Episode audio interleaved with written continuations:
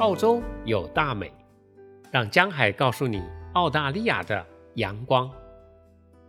在雪梨海德公园里面有一座非常高大的雕像，这个雕像在当年一八七九年完成的时候呢，所有进到雪梨港的船在很远的地方就能够看见它。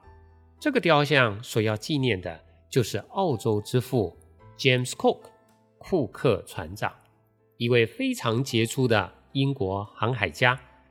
所以在这集的节目中，我想告诉你他的故事。在18世纪的英国是海上世界的霸主。库克出生在英国的农民的家庭。18岁的时候，他开始对航海非常的感兴趣。所以他就到一家运煤的船公司去当实习生，同时也开始学习了各种航海、天文还有地理绘图的技能。在一七五五年的时候，他加入了英国的皇家海军。在服役期间，他表现出非常杰出的航海还有地图测量的能力。一七六八年，当时库克四十岁，是一位海军的上尉。他接到命令，要带领一艘军舰“奋进号 ”（Endeavour） 去探索一个南方未知的大陆。为什么会有这个任务呢？其实啊，早在15世纪以来，当时的人都普遍的相信，南北半球的面积应该是大致相同的，所以一定要有一块南方未知的大陆和北半球可以平衡。其实英文的澳大利亚 （Australia） 这个字的字源就是拉丁语“南方大陆”的意思。奋进号船上一共有九十四个人，其中包括了海军、水手、植物学家，还有一位天文学家。这趟长途的航程其实是非常危险的，船上的人怕的并不是风暴，并不是触礁。也并不是战争，而是当年被称为“海上瘟疫”或是“海上邪灵”的坏血病。我们现在知道这是一种缺乏维生素 C 所造成的疾病，可是当时的人并不知道呀，还以为是像瘟疫一样的传染病。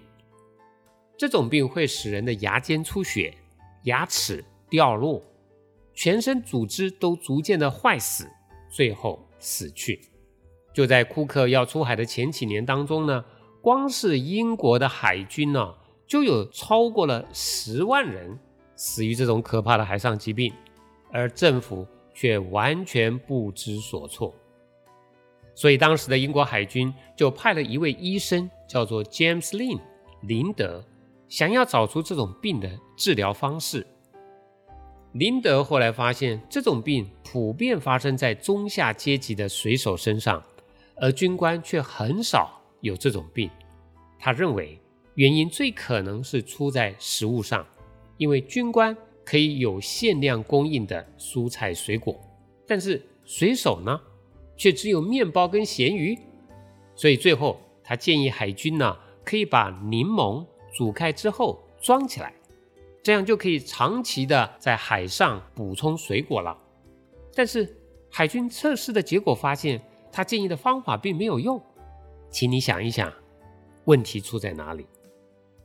其实问题是出在维生素 C 怕热，所以煮开的柠檬汁呢是完全没有维生素 C 的。很可惜，林德医生的建议在当时没有被海军采用，但是库克却马上就要出海了。怎么办好呢？于是库克结合了其他人的经验，还有林德医生的试验，他决定在航行到每一个新地方的时候，就要补充当地的蔬菜水果给船上所有的人。结果他的船在这趟海上探险了将近三年，没有一个船员是死于坏血病的。这个结果震惊了整个英国的海军，也证实了。蔬菜水果是治疗坏血病的最有效的方法，只是当时的人并不知道为什么有效。直到一九二八年，也就是一百五十多年之后，科学家才发现，那是因为里面含有维持我们生命的必需要素 C。所以这段的历史其实也是提醒了我们多吃蔬菜水果的重要性，也告诉我们有时知识就是生命。同时，我们也真的要感谢还有珍惜我们现在所拥有的这些医学的知识，因为它是过去不知道多少人用他们宝贵的生命为我们换来的。好，库克的奋进号呢，先是在一七六九年的六月到达纽西兰，或叫做新西兰。他停留了几个月之后，船就向西航行，继续寻找那南方未知的大陆。在一片茫茫的大海中呢，他的船航行了十九天，突然他的眼前一亮，他看到一片完全看不见边界的海岸线，这是欧洲人第一次见到的澳洲东海岸。库克觉得。这里很像英国的威尔斯南部，所以呢，他把它取名叫做新威尔斯，也就是现在澳洲的新南威尔斯州 （New South Wales），是雪梨所在的州。四月二十九日，库克在植物湾 （Botanic Bay） 登陆，他和士兵们搭上一艘小船，想要靠岸，但是他们发现岸边有两个原住民站在石头上。他们的手上拿着长矛，警告库克的船不要接近。这是澳洲近代史一个非常重要的一刻。其实，让我们想一想了，原住民这种不欢迎的反应是完全可以理解的呀。因为有陌生人来侵犯自己的土地，当然要把他们赶走。你看看那些动物，不都也是这么做吗？可是我们是人呐，可以通过沟通来化解误会呀。可是他们的语言却完全不通，怎么沟通啊？库克船长起初为了表达善意，就先是在船上丢了一些礼物到岸边给他们，想要安抚一下他们的态度。但是原住民还是不明白他的意思，仍然带着一种害怕的敌意，在岸边要他们不要靠近。这时的库克就慢慢失去了耐心了，他决定。要给这两个人颜色瞧一瞧，就下令开枪。突然，一个原住民从来没有听过的巨大的声响，“bang” 的一声，其中一个人的腿部中弹了。这两个人于是非常痛苦的离开。其他的原住民看到这种情况呢，就再也不敢接触这批陌生人了。这种不友善的第一次接触。也造成了英国对澳洲原住民往后不当的管理政策，而这个政策呢，使得澳洲政府日后付出了非常惨痛的代价，到现在都在深刻的补偿和反省中。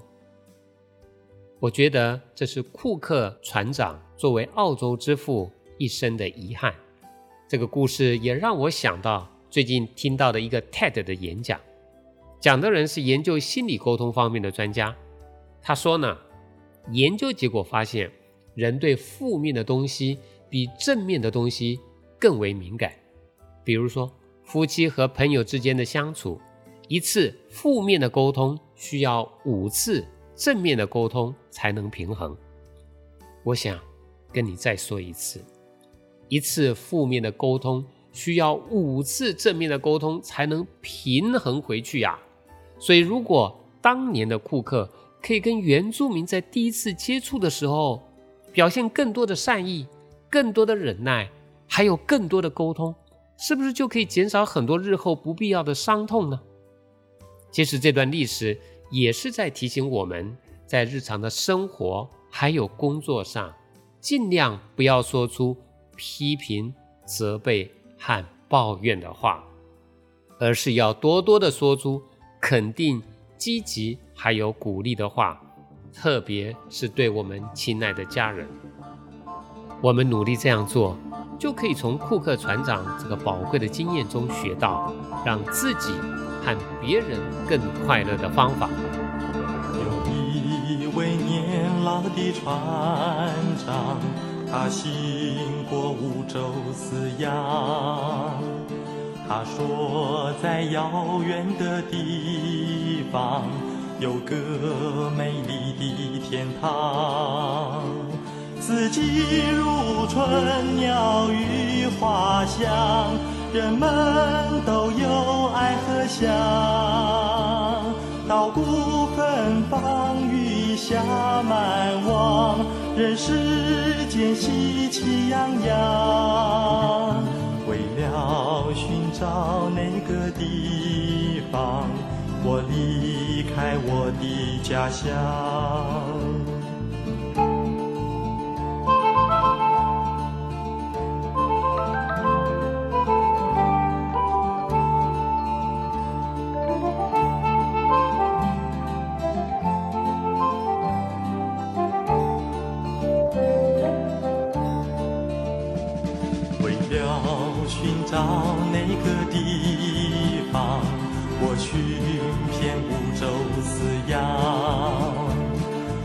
遍了遥远的地方，不见美丽的天堂。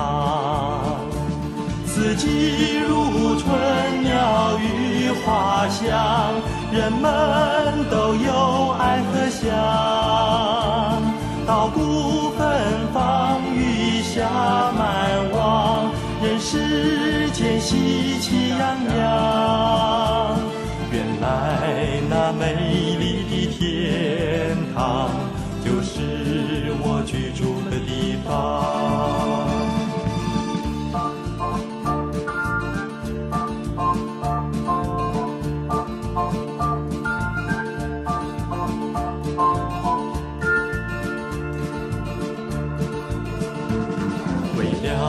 寻找那个地方，我寻遍五洲四洋，走遍了遥远的地方，不见美丽的。为了寻找美丽的天堂，老船长走遍五洲四洋，发现那天堂就是家乡。我在台湾和澳洲都生活了好长的时间。我也常常想这个问题：哪里才是我的家乡？后来我发现，原来此心安处是吾乡。我是江海，期待我们下次的再见。谢谢您的收听。如果你喜欢这个节目，欢迎评论、订阅和转发。你的分享可以帮助我做好节目，并且让更多的人听见澳洲有大美。